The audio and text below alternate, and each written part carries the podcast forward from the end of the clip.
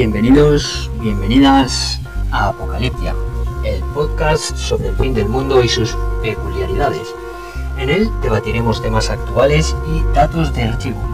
Quédate y descubre una nueva manera de ver las cosas. Bienvenidos un día más a un nuevo episodio de Apocaliptia, el podcast donde nos gusta hablar de las miles de formas en las que podemos encontrarnos en mitad de un apocalipsis. Para los que no me conozcáis, mi nombre es Jesús González y soy escritor de ficción apocalíptica. Hechas las presentaciones, comencemos. En el episodio de hoy vamos a hacer un breve balance del año 2020, uno de pandemia. Y para los que habéis caído en la cuenta de que siempre digo primer año de pandemia, efectivamente lo digo con conocimiento de causa, y esto es por una sencilla razón. Y es que no nos damos cuenta de que la pandemia no va a acabar después de que se vacune la población. No, no, no, no, no. Para nada.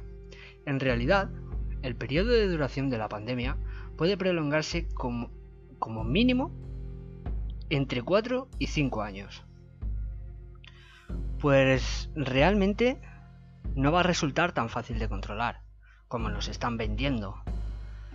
Ojalá, ojalá y me equivoque y digáis, Jesús, te has equivocado por completo. Pero creerme que no, no va a ser así. La realidad es muy distinta. Y esto es por una razón muy básica. Las vacunas que han diseñado son para una cepa, no para todas las mutaciones que hay. Y que de hecho, a, a día de hoy, hay una en Reino Unido que de hecho también ya tenemos brotes en España, en Madrid, para ser más preciso. Esa, para, esa, para esa cepa del virus realmente no va a valer la vacuna. Sí mitigará o contrarrestará los efectos del virus, pero realmente no harán más solo será válida, entiendo, que para la cepa con la que se formuló esa vacuna. Pero no nos curaremos solos con ponernos la vacuna. Dependerá de la mutación que nosotros hayamos cogido. Porque realmente eso sí que lo, lo llevamos viendo durante todos estos meses. Es que cada X tiempo sale una mutación distinta. Si esa vacuna está preparada para un brote, o sea, para una cepa, valdrá para esa cepa y contrarrestará, eso sí, los efectos dañinos que tengan el resto de cepas. Pero realmente, realmente no va a curarnos. No va a curarnos ese esa, esa vacuna. Dicho esto, Vamos a comenzar con, con el resumen del año. Y es que este año 2020 ha sido muy duro por las pérdidas humanas debido a la pandemia, la privación de libertad o libre albedrío, y sinceramente un año de soledad y añoranza. Por no hablar de que hemos cambiado la visión que teníamos del mundo, haciendo que ahora sea muy distinta a como era antes de todo esto. Hemos perdido fechas y fiestas importantes para nosotros. Pero, a ver, no todo es negativo. Y pensaréis, ¿cómo no va a ser negativo el haber perdido muchas vidas, el haber perdido fiestas con nuestros seres queridos y el haber estado encerrados? A ver, eso sin dudarlo, ya os digo que sí, es negativo, es malo, pero también hemos descubierto una nueva forma de ver la vida, otra perspectiva para mirar a nuestro alrededor. Pues el caso es que no es lo mismo ver algo que mirarlo.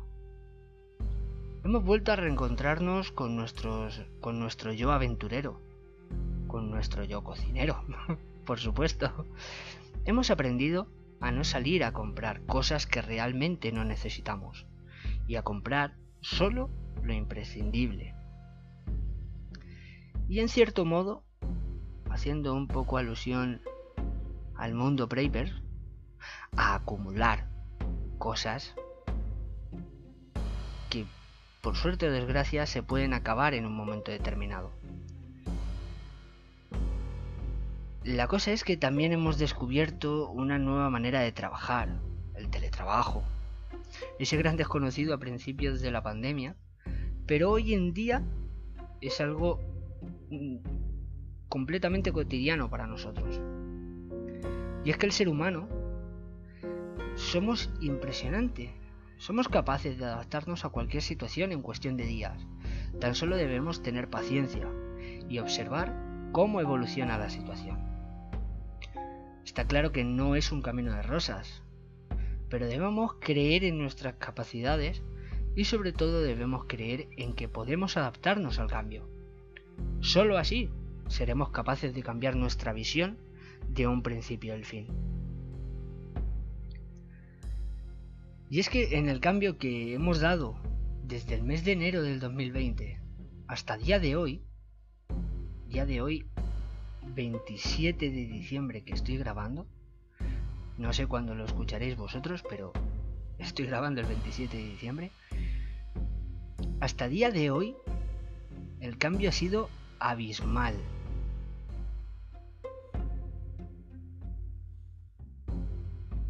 Pues en enero, muchos de vosotros ni siquiera pensabais en el fin del mundo, en la cultura Papers y el caso es que hoy por hoy,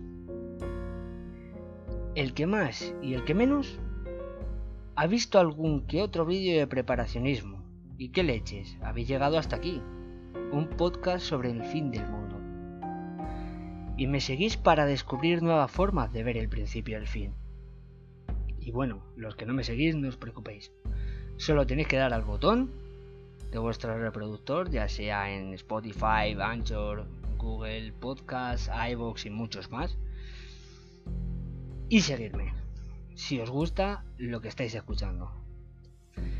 Lo que sí que me preocupa bastante es que hemos perdido la sensibilidad por la muerte. A ver, que está bien no tener miedo a la muerte. Pero sí me preocupa que hablamos de cifras de fallecidos con una tranquilidad muy, muy preocupante. Hagamos un acto de reflexión sobre esto, porque realmente nos hemos insensibilizado muchísimo con los datos de esta pandemia. Deberíamos ver esto que nos hemos encontrado como lo que es, una gran catástrofe, y no verlo como algo normal. Porque perder miles de vidas no es algo normal. Lo que me indigna sobre todo esto es que nuestros dirigentes no han sido capaces de declarar el luto nacional por la pandemia que está asolando el mundo entero. No me parece de recibo, sinceramente. Pero bueno, como siempre digo, en este agua no me voy a meter.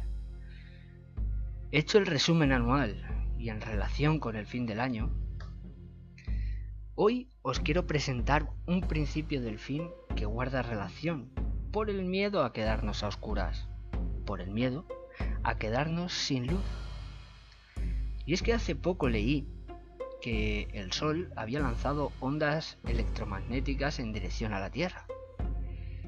Bien, lo más curioso de este principio del fin es que en realidad nuestra red eléctrica no está preparada para un impacto de ondas electromagnéticas y colapsaría los sistemas de la ubicación donde lleguen, dejando miles de kilómetros de oscuridad durante horas.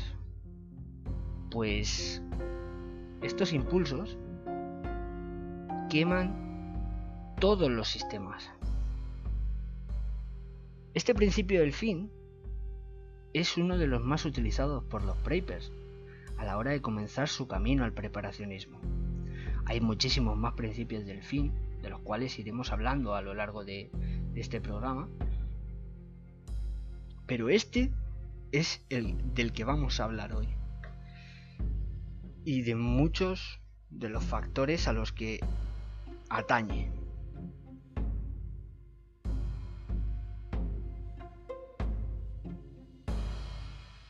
El Sol no suele mandar con mucha frecuencia impulsos electromagnéticos demasiado potentes hacia la Tierra. Pero en el caso que llegase uno lo bastante grande, este sería capaz de apagar el mundo dejándonos en la edad de piedra. Y este principio del fin es tan peligroso por muchas razones. Y entre ellas, el fin de la electricidad. Y las consecuencias serían devastadoras para la sociedad actual, pues dependemos de la electricidad para todo. Otro de los puntos del por qué es tan complicado el que caiga la red eléctrica es porque caería el valor del dinero al no haber bolsa. No habría dinero porque no habría bancos y por lo tanto no podríamos comprar. Pasaríamos a un estado anárquico de saqueos y robos con violencia para sobrevivir, al menos hasta que se restaurara el orden jerárquico y por consiguiente la implantación de una moneda tan universal como antigua, el trueque. Los papers piensan en todo y sobre todo en el caso de que la moneda cayera, preparándose durante años en hacer tratos de trueque. Pues realmente no es importante tener armas y un sitio, sino también es estar preparado para lo que puedas necesitar y de quien lo puedas necesitar. También otro punto básico que perderíamos sería la filtración de agua, perdiendo la reserva de agua potable para todos los miembros de la comunidad perderíamos la posibilidad de elaborar vacunas, medicamentos y etcétera. Y creerme que es un largo etcétera. Porque realmente no nos damos cuenta de todas, todas las cosas que el agua, o sea, perdón, todas las cosas que la electricidad mueve. Porque es que realmente lo mueve todo. Otro de los aspectos más importantes es la seguridad. Pues llegado el caso de que no dispusiésemos de un sistema propio de electricidad, la seguridad quedaría reducida a las armas y gente que tuviéramos a nuestro lado. Pues realmente no tendríamos sensores en todas las puertas y ventanas como los tenemos hoy en día, y por supuesto no dispondríamos de alarmas perimetrales alrededor de nuestra, de nuestra parcela o de nuestra casa. Y llegados a este punto, ningún lugar, ninguno, sería seguro si no estuviésemos preparados para ello. Y en el caso de estar solo, tendríamos que intentar integrarnos en un grupo más grande, para a la hora de recolectar poder llegar sano y salvo a nuestro hogar. En este caso, se recomienda hacer piña con los vecinos, dejando atrás las pequeñas diferencias que tengamos entre nosotros, y distribuirnos el trabajo en equipos, pudiendo salir dos equipos a recolectar víveres, mientras que otros equipos velan por la seguridad del asentamiento. Al final, siempre debemos intentar implantar un orden jerárquico a pequeña escala, para que todos cumplan los objetivos y sobre todo para implantar leyes. Pues si hay ley, hay orden y con ello seguridad. Prepararnos para algo imprevisible es muy difícil, sobre todo cuando hay tantas cosas impredecibles en el mundo. Y realmente el prepararte para algo en concreto como puede ser el quedarnos a oscuras o sea, tendríamos que madurar la idea muchísimo tiempo. O sea, el centrarte en este movimiento o sea, en, prepararte para algo tan concreto como pueda ser una caída de red eléctrica por un impulso electromagnético, es muy complicado y lleva una preparación de años, de años por no decir casi, casi de una vida. Pero está claro que la gente que se prepara, se prepara durante toda la vida. Y el caso es que lo importante, lo importante de todo esto es prepararnos para algo imprevisible, por muy difícil que sea. Porque al final, en este principio del fin en concreto, al menos para mí, es de los más completos que hay, pues dispone de una adversidad muy grande. Caídas de las comunicaciones, la electricidad, las monedas, el sistema de filtración de agua, la ausencia de medicamentos y un gran, gran etcétera. Y pensaréis, ¿qué tiene que ver esto con el fin de año? Pues es muy sencillo. Durante años siempre hemos tenido miedo a quedarnos sin luz en las campanadas de fin de año. Y me ha parecido el momento perfecto para haceros reflexionar sobre un principio del fin que parece imposible que ocurra, pero la verdad es que no es imposible.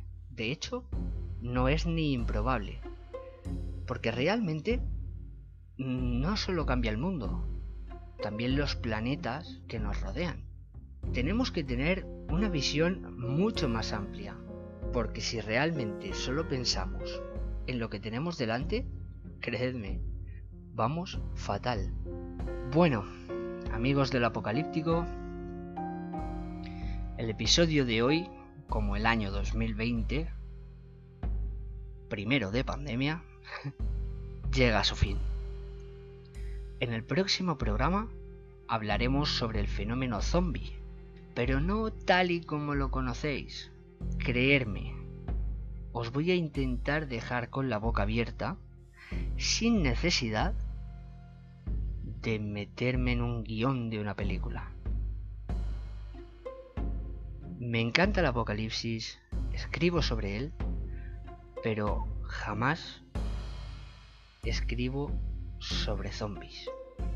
Porque realmente es un mundo que está tan, tan, tan trillado que es que no merece la pena decir más sobre él. Lo dicho, en el próximo episodio voy a intentar dejaros con la boca abierta. Y antes de despedirme quiero lanzar un mensaje para despedir este año de pérdidas y aprendizaje forzoso. En primer lugar quiero dar las gracias a la policía, bomberos, guardia civil y ejército, todos los cuerpos y seguridades del Estado, que han estado en primera línea de fuego desde el minuto cero de la pandemia, tratando de mantener la seguridad y ayudando a los grandes olvidados hoy en día, a todos los sanitarios, por sacar fuerzas de lágrimas y cansancio, para seguir arriesgando sus vidas para tratar de salvar las de las personas que por desgracia han cogido esta enfermedad. También quiero dar las gracias a esos pequeños comercios que han estado ahí para nosotros sin importar cómo evolucionase esta pandemia. E igual, exhaustos, a todas esas personas muchísimas gracias por estar ahí día tras día. Y por último, y no por ello menos importante, quiero dar las gracias a todos los niños, pues sin duda han sido los mayores héroes al no haberse quejado ni la mitad que lo hemos hecho los adultos por perder parte de su infancia, siendo ellos los que más van a sufrir las consecuencias de esta pandemia, pues van a perder ese instinto de socialización. Espero que paséis una buena noche y sobre todo acordaros de gritar Jumanji cuando acabe el año. Es una broma, ¿vale? Aunque un servidor lo va a hacer, por si acaso esto ya ha entrado en modo juego. Porque madre mía, del amor hermoso, lo que nos ha caído. Recordar que hay que cuidarse muchísimo y sobre todo estar preparados para lo que pueda venir, pues si está por pasar, creerme, pasará. Si os ha gustado el contenido y queréis seguir escuchándome, suscribiros y comentar. Creéis que no sirve de nada, pero en realidad hace muchísima ilusión y ayuda. Ayuda, aunque no lo creáis, ayuda muchísimo a seguir grabando y a seguir buscando y a seguir estudiando maneras de sorprenderos cada día. Dicho esto, hasta la semana que viene, que paséis un feliz fin de año, aunque sea muy extraño, y sobre todo nos vemos el año que viene.